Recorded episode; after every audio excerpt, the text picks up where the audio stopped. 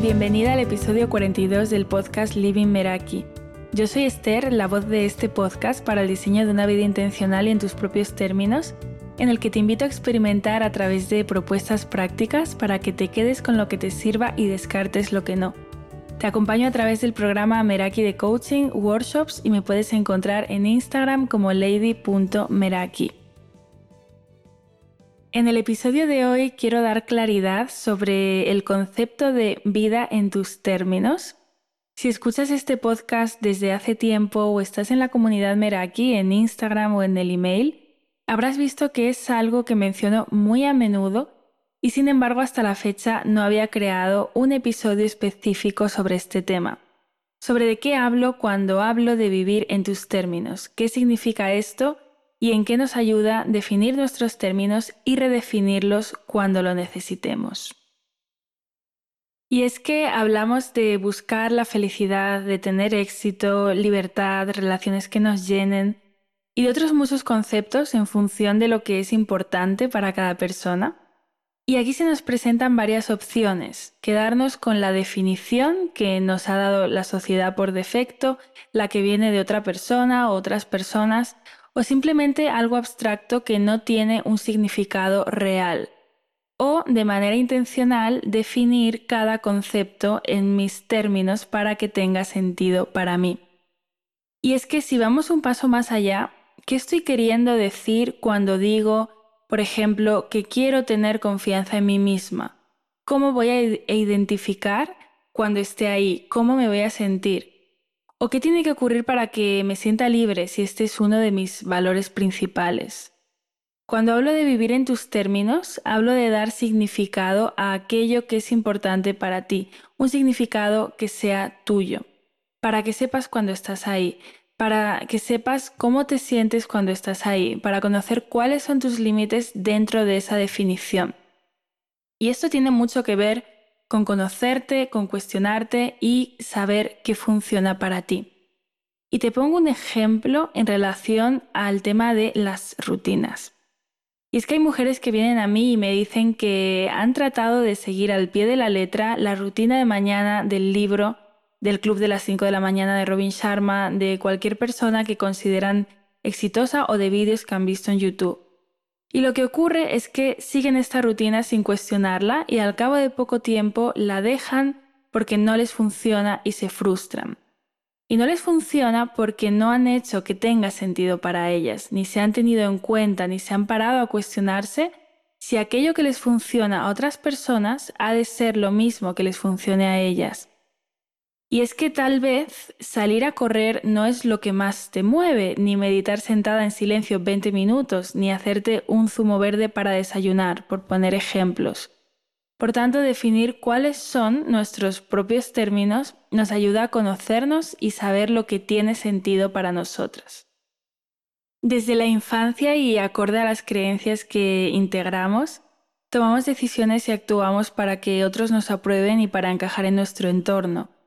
Y curiosamente ocurre algo, y es que cuando dejamos de actuar por encajar y actuamos en coherencia con quienes somos hoy y nuestros valores, nuestro entorno también evoluciona, ponemos límites, empezamos a conectar con personas afines a nosotros. Y la selección natural empieza a actuar, ya no necesitas encajar, simplemente estás en tu hábitat. ¿Y por qué es esencial crear una definición de todo aquello que es importante para ti? Yo no concibo una vida en mis términos sin definir antes aquello que valoro en la vida para medir si estoy ahí, ni sin cuestionarme estando atenta a no elegir aquello que ya viene dado por defecto. Si me digo que quiero ser feliz, necesito saber qué es la felicidad para mí, porque de lo contrario estaré persiguiendo una idea que aprendí hace mucho tiempo o que me viene de otra persona o de la sociedad o algo abstracto que ni siquiera sé lo que es y por tanto no sabré identificar cuando esté ahí. Se trata de bajar cada concepto a la tierra y ser intencional en nuestras decisiones. Y solo de esta manera, cuando estemos ahí, no tendremos esa sensación de vacío por haber conseguido algo que no queríamos o que otros querían para nosotros y, y lo tomamos como propio. Tal vez conozcas a alguien cercano o lo hayas vivido tú misma que tenía un trabajo, estatus social, pareja, una casa, un perro y aunque a ojos de su entorno lo tenía todo, esa persona se encontraba vacía y se sentía culpable por tener todo lo que se supone que hay que tener y no sentirse plena. Y te pongo el ejemplo de Dana. Dana estudió periodismo porque le encantaba escribir historias, comunicar, transmitir, y no tardó mucho en darse cuenta de que el mundo laboral que le esperaba no le permitía expresar su creatividad. Sentía que al final estaba pasando los días dentro de una caja. Se apagaba cuando le decían lo que tenía que hacer, se desmotivaba porque sentía que sus días eran iguales, sentía que no aprendía, que no crecía y después sentía que apenas le quedaba tiempo para hacer algo desde la ilusión. Dana quería sentirse libre y vivir a través de la creatividad que tenía dentro, pero lo cierto es que en la práctica no sabía por dónde empezar. Entonces con Dana vimos que su definición de libertad en el ámbito profesional era poder expresar su creatividad y desarrollar sus ideas sin estar sujeta a instrucciones sobre cómo hacer su trabajo. Y para otra persona, libertad en el ámbito profesional puede ser elegir cuántos días va a trabajar en casa a la semana, elegir los proyectos en los que quiere participar, tener flexibilidad horaria para poder organizar sus tiempos, trabajar desde cualquier parte del mundo o inventarse su propio trabajo. Y para llegar a estas definiciones a veces es más fácil partir de lo que no queremos que de lo que sí y de los límites que no estamos dispuestas a cruzar. Y siguiendo con este ejemplo, no se trata de tomar una decisión radical tipo, pues como estoy buscando mi libertad, dejo mi trabajo ya sin tener un plan. O, bien trabajo para otros y, y estoy frustrada o emprendo. A veces hay matices y en ocasiones es necesario un periodo de transición emprendiendo mientras estamos en un trabajo que sea en nuestros términos en esta etapa de nuestra vida. Y bien, ¿cómo creamos nuestras propias definiciones? Un buen comienzo puede ser elegir qué es lo que quieres empezar a definir, qué es importante para ti en tu vida y conocer tus valores, ¿no? Por ejemplo, el bienestar, el propósito, la conexión, el cambio, la libertad. Y una vez los tengas identificados, definirlos en tus términos. Para mí, los componentes de una definición en mis términos son qué es, es decir, la definición propia y personal, cómo sé que estoy ahí en las diferentes áreas de mi vida, cómo me voy a sentir viviendo en mi definición y cuáles son mis límites dentro de esa definición. Y, te cuento de nuevo un ejemplo a través de la historia de Dana, ¿no? Eh, para ella era importante el bienestar. Entonces, ¿qué es el bienestar? ¿No? Pues aquí ella me, contaba, pues ese equilibrio entre las diferentes áreas de mi vida, sentirme activa, tener un diálogo interno que esté a mi favor. ¿Cómo sé que estoy ahí, ¿no? En, las diferentes áreas de mi vida. Pues eh, en salud, bienestar es que me sienta bien la forma en que me alimento, que hago un ejercicio físico que le sienta bien a mi cuerpo. En relaciones, bienestar es rodearme de personas que me nutren, con las que puedo ser yo misma, donde me siento en paz y no me siento juzgada. En el área de las finanzas, bienestar es disponer de los ingresos que necesito cada mes para sostener el estilo de vida que quiero, estar tranquila en ese sentido. Y en trabajo, bienestar es eh, levantarme cada mañana con ganas de hacer lo que hago y con la sensación de estar donde quiero estar, rodeada de personas con las que me siento en armonía, ¿no? Hay una manera de en la que ella buscaba a través de esta definición sentir esa paz, esa plenitud, esa sensación de estoy en el lugar en el que en este momento quiero estar, ¿no? En que se siente correcto para mí. Y una vez que tenemos nuestras definiciones y alineamos nuestras acciones con ellas, también tener en cuenta que podemos hacer una redefinición cuando sea necesario, porque tu manera de pensar de siempre o de hace unos años y la manera que tenías de ver la realidad puede que no coincida con quien eres hoy. Y eso está bien, está perfecto.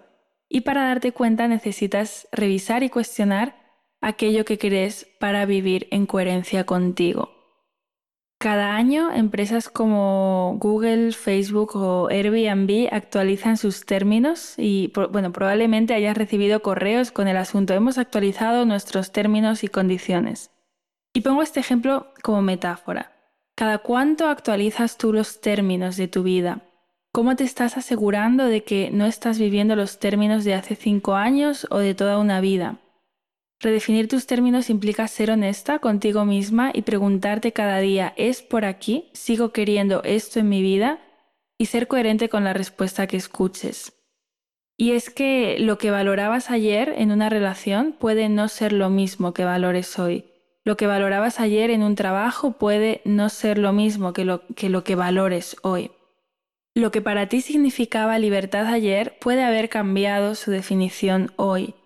Lo que para ti significaba éxito ayer puede haber cambiado su definición hoy, y así con todo, con tu entorno, con la forma en la que te alimentas, con tus ideas, con tu manera de vivir. Vivir en tus términos en el presente requiere que estés muy despierta para darte cuenta de lo que ya no funciona para ti, aunque un día sí que lo hiciera. De lo contrario, el tiempo pasa y te quedas anclada en definiciones que ya no te sirven. Vivir en tus términos es tomar decisiones continuamente y darte cuenta de que una decisión no tomada es cedérsela al piloto automático.